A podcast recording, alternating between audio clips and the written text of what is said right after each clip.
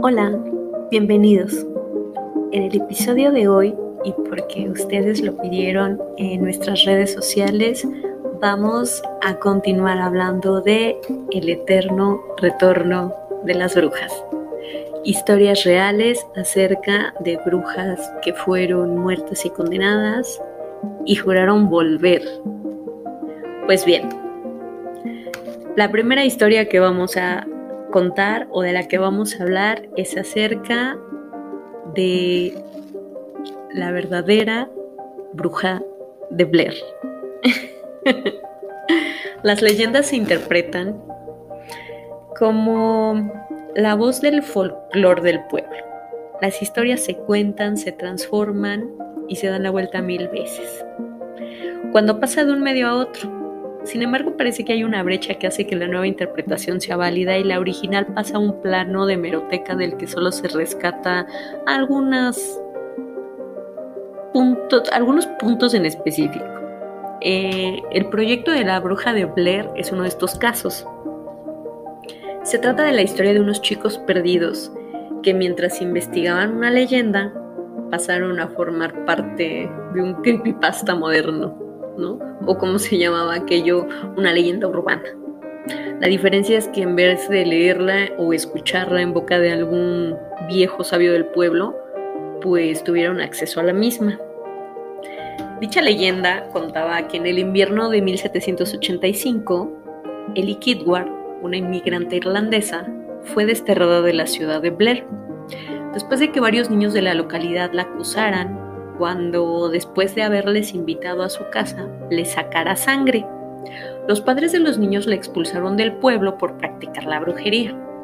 Los aldeanos la ataron en un carro y la empujaron a los bosques en pleno invierno. Los habitantes de Blair pensaron que había muerto de frío y volvieron a sus vidas. Pero en noviembre de 1786, es decir, un año después, la mitad de los niños del pueblo incluidos los que delataron a Ellie, desaparecieron sin dejar rastro. Ante el temor de una maldición, los habitantes de Blair abandonaron el lugar y juraron no volver a pronunciar más el nombre de Ellie Kidworth. Esta es, a grandes rasgos, el inicio de la leyenda de la bruja de Blair, en la que creen los personajes de la película. Es curioso que aún haya gente que cree que la leyenda existe en la realidad. Eran cuentos de la zona. Muchos pensarían que el engaño de los artífices de la película es brillante, pero la propia discusión que llevó a creer que esta historia está arraigada en la cultura es porque eh, cosas extrañas sucedieron a las personas a través del tiempo que volvieron al pueblo de Blair y cuyas coincidencias con la leyenda de Kidward eran demasiadas. Aunque lo más interesante de la leyenda de la bruja de Blair es que sí tiene una base real. La primera referencia del embrujo de la bruja de Bell data de 1886 por el historiador Albert Virgil en su historia eh, de Tennessee en la que explicaba cómo la familia de John Bell, tras, instalarse en una nueva granja, comenzaron a experimentar fenómenos conocidos como poltergeist. La leche se derramaba, desaparecía azúcar de los tarros y algo abofeteaba a los niños pequeños mientras una voz se reía.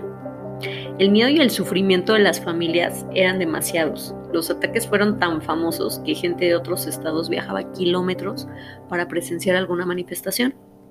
Todos los ataques se achacaban a una entidad espiritual que tenía voz y atributos de mujer.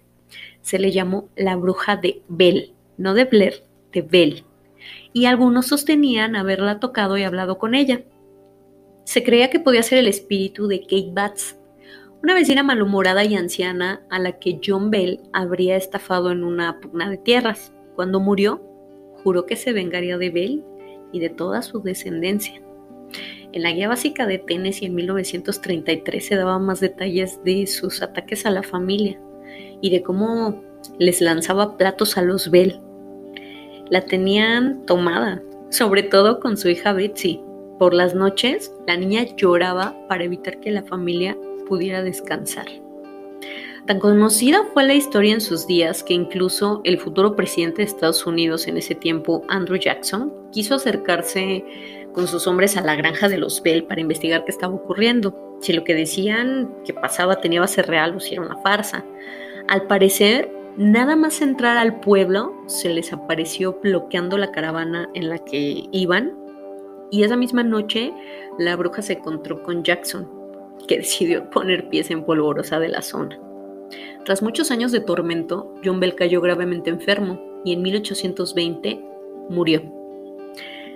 Se cuenta que el espíritu cantaba de gozo durante su funeral atribuyéndose su muerte. Después de aquello, la bruja fue prometiendo que volvería cada siete años. Pasado este tiempo, se le apareció al hijo de la familia para revelarle profecías sobre la guerra civil y las dos guerras mundiales. Al siguiente, hijo de la familia y al siguiente y al siguiente. Actualmente se cree que la bruja habita una cueva en los terrenos circundantes de dicha localidad y que los aún descendientes de Bel afirman que sigue notando su presencia durante todo este tiempo. Obviamente, toda leyenda tiene sus teorías para desmontarla. La más conocida es la que sugiere que todo fue astucia de Richard Caldwell eh, profesor de Betsy Bell, y Joshua Garner, de quien estaba enamorada la hija de los Bell. Al parecer el profesor estaba enamorado a su vez de la muchacha e inventó esto. Sin embargo, sin embargo, los familiares durante generaciones de los Bell siguieron viviendo este suceso. Tan es así, tan es así, que hasta 1785, Ellie Kidward, una de las descendientes, vivió lo que después conocieron como la leyenda de la bruja de Blair. Y bueno, pues para continuar con nuestras historias de brujas reales en este episodio de El Eterno Retorno de las Brujas parte 2. Vamos a hablar a continuación acerca de la historia de la bruja de Edmonton. Su nombre era Elizabeth Sawyer y su historia es como la de muchas otras, un típico caso de ellos dijeron.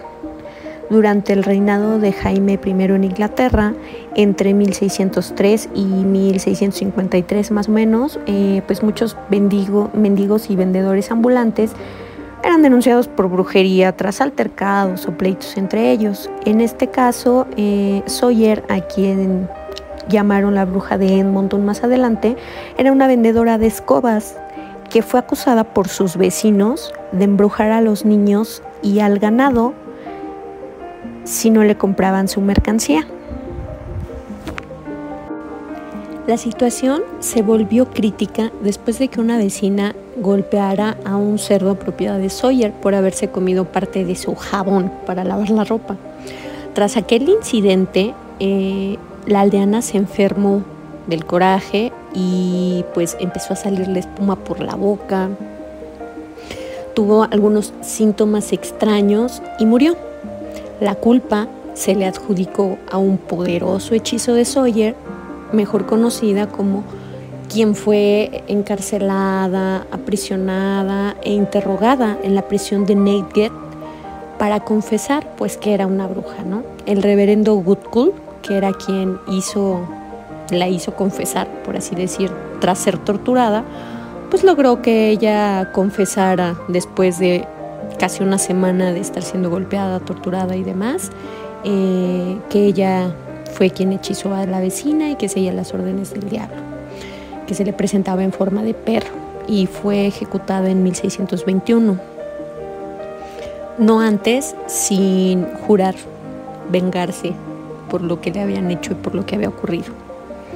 Lo que los pueblerinos ignoraban eh, en ese entonces era que el centeno con el cual se realizaba la mayor parte del pan que se consumía en esa época en ese pueblo, podía contener un hongo que produce un ácido en la harina y tiene cualidades infecciosas que lo vuelven altamente venenoso y entre los síntomas de la enfermedad pues le salía urticaria conocida como tizón, se encontraba hormigueo de los pies, malestar estomacal, vómito, confusión, convulsiones, espuma en la boca y llegar a la muerte. Tras la muerte de Sawyer, eh, siguieron utilizando el centeno, así que varios miembros de ese pueblo murieron a causa del hongo que se encontraba en el pan. La leyenda se hizo conocida a, a, través de esto y se le conoció a ella entonces como la bruja de Edmonton. Y bueno, pues a continuación vamos a hablar acerca de una bruja que fue conocida como la más antigua de la historia. Su nombre era Alice Keitler y su leyenda data de la época de 1300. Fue una hermosa mujer irlandesa cuyo desempeño como prestamista le había ganado un resentimiento entre la población que la acusaba eh, de utilizar la magia y de asustar a las personas para cobrarles. De ahí nacieron los rumores de que pues ella era bruja. Su belleza era mucha, entonces la hizo blanco de muchas miradas y pues de muchas envidias también. Era pretendida por múltiples hombres. Finalmente, pues bueno, ella se casó cuatro veces, lo cual le dio la excusa perfecta a muchos para acusarla de brujería contra sus esposos, quienes murieron a causa de diferentes causas, asumiendo que ella los había embrujado y que por eso, eh, pues ella era una bruja porque pues no hacían lo que ella deseaba y entonces ella mataba a sus esposos. A la muerte de su cuarto esposo, John Lee Powler, quien enfermó en 1324, y expresó que mm, sospechaba haber sido envenenado. Los hijos de él, que no eran de ella, la acusaron de su muerte. Además, ella formaba parte de un grupo que presuntamente negaba la fe católica quienes también fueron acusados de practicar el sacrificio de animales, eh, de hacer ritos satánicos y tener relaciones sexuales inapropiadas, de utilizar frecuentemente blasfemias y etc. Así que ella fue condenada en el pueblo a muerte. Ella negó estas acusaciones y prometió que iba a vengarse de los aldeanos. Después de esto, eh, cuando la encarcelaron logró escapar sin cumplir la sentencia de muerte. Se sabe que escapó hacia Inglaterra, pero nunca se volvió a saber de su paradero. Así que los aldeanos se quedaron con el miedo de que un día regresara a vengarse de ellos. Bueno, pues a continuación tenemos el caso de Dominica la Coja. en el siglo XVI, la represión contra las brujas estaba justificada porque a los ojos de la justicia y de los vecinos, ellas eran las causantes de todas las grandes desgracias que acongojaban a la sociedad en ese momento. La esterilidad de las mujeres, los abortos, las malas cosechas, la muerte del ganado, el mal clima, el maltrato que los hombres podían darle a sus mujeres. Y como los delitos de brujería eran muy difíciles de probar, pues allá en el pueblito de Pozán, eh, en Verona, España, se crearon los contrafueros con los que se podía juzgar este tipo de delitos sin necesidad de aportar pruebas significativas, sino que bastaba con los testimonios de la gente. Dominga Ferrer, conocida como Dominica la Coja, fue el blanco de la paranoia de la época, pues conocía remedios caseros para aliviar dolencias basados en herbolaria. Su trabajo como curandera fue lo que inició los rumores de que era bruja, pero la gota que derramó el vaso fue su desempeño como partera, ya que de haber complicaciones en el parto de cualquier mujer a la que asistía, pues se lo atribuían a ella. Fue sometida a un juicio civil y tras torturarla brutalmente, aceptó finalmente la culpa de numerosos delitos. El escándalo fue tal que el proceso pasó a manos de la Inquisición a la Aljafería de Zaragoza, que en ese tiempo era conocida por la dureza con la que juzgaba a las personas acusadas de esto. El juicio tuvo una procesión de testigos impresionante para aquella época que la acusaron bajo juramento de los más siniestros cargos, como matar niños, caballos, hacer que el clima cambiara, toda cuestión extraña que había ocurrido en ese pueblo le fue adjudicada a la mujer. Así como agregar el vino de las bodegas o tomar al diablo como señor y tener en su cuerpo sus huellas. Tras un doloroso proceso, vieja y casi moribunda, fue sentenciada a la horca por bruja. Antes de morir, ahorcada en 1535, maldijo a todas las personas que, que la habían acusado y que habían mentido y juró vengarse de ellos. Después de eso, fue muerta. A las personas del pueblo que mintieron en las acusaciones, le sucedieron cosas extrañas durante generaciones después de eso. Así que siempre adjudicaron a esta mujer todas las cosas malas que sucedieron después. Y Dominga Ferrer fue conocida como Dominica la Coja. Y bueno, pues la mismísima Ana Bolena, la segunda esposa del rey Enrique VIII de Inglaterra, fue blanco de rumores y acusaciones, así como de conspiraciones de brujería, tanto desde el interior de la monarquía como de la religión católica. Pues para casarse con ella, Enrique VIII separó al país del Vaticano e impuso la religión anglicana. Bolena era una experta en el arte de la seducción y fue esa estrategia de no tener relaciones con el rey hasta ser proclamada legítima reina lo que llevó a Enrique VIII hasta la obsesión, pues una vez sacrificado todo, ella no pudo darle el heredero varón que él tanto deseaba. Y pues después de varios abortos la relación entre ambos se destruyó y las conspiraciones contra ella se acrecentaron enormemente, envenenando así la mente del rey, quien finalmente la acusó no solo de adulterio, sino también de herejía y de brujería. En aquella época, pues existía una corriente de rebelión contra el Papa y el catolicismo de Roma. Martín Lutero era uno de los rebeldes y al parecer Ana comenzó a leer sobre él, encontrando aquellos libros herejes y eso bastó como excusa para reafirmar su ejecución por supuesto adulterio, herejía y brujería, además eh, de que la acusaron de tener relaciones con su propio hermano. Para legitimar más aún la herejía, eh, la población ayudó al sacerdote Nicolás Sander y se hizo correr el rumor de que Bolena poseía un tercer pezón. Así es, el cual, al igual que otras deformidades como tener seis dedos, era considerado como el más puro símbolo de brujería.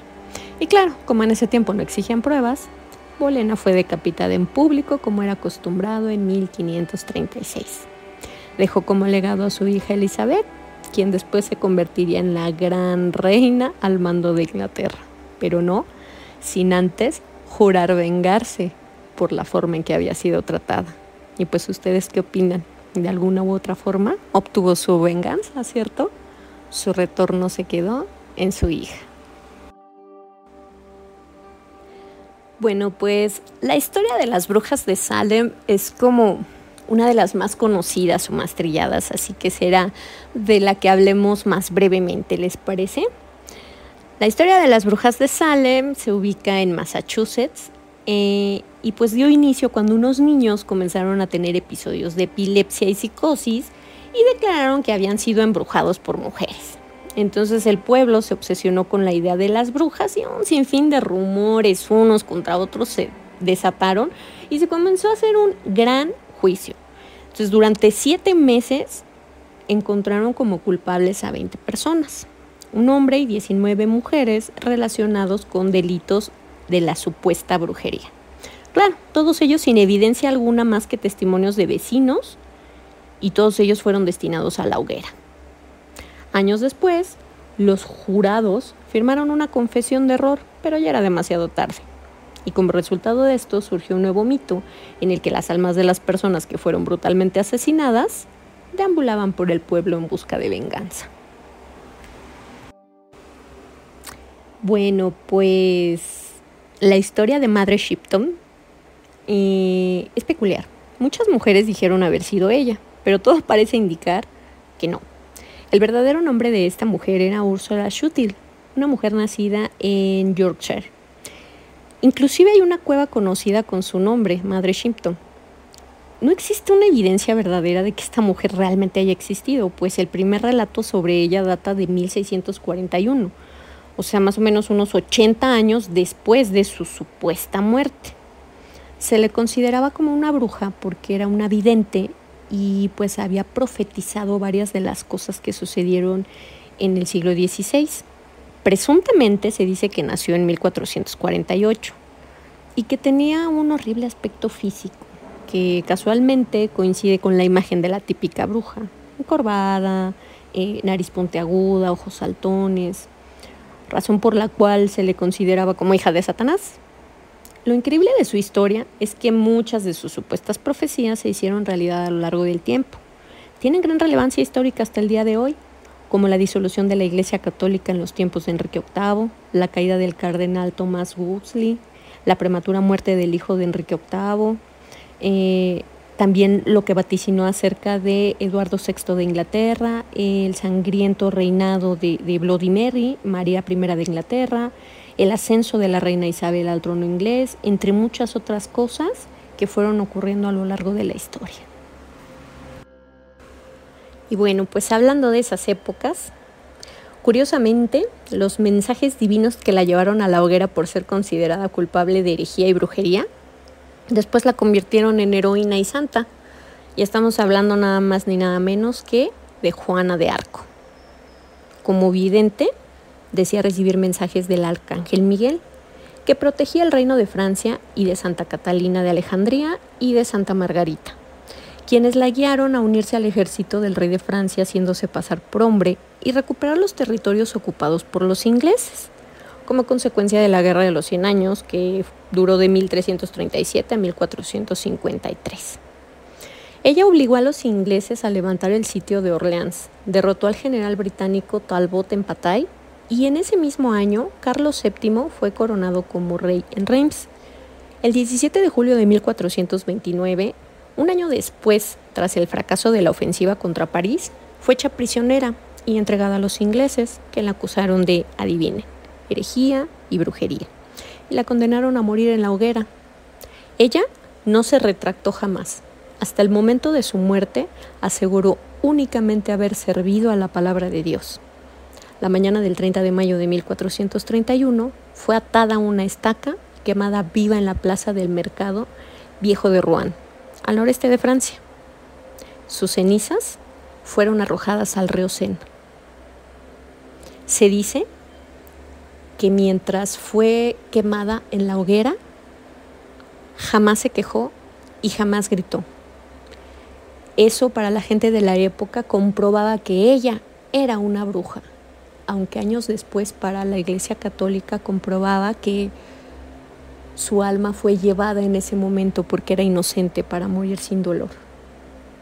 Finalmente en 1920 fue declarada santa por el Papa Benedicto XV.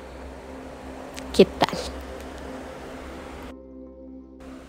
Y pues me quedan un par de personajes más de los que me gustaría platicarles y se encuentran nada más ni nada menos que en la mismísima Biblia. Así es, las brujas de la Biblia.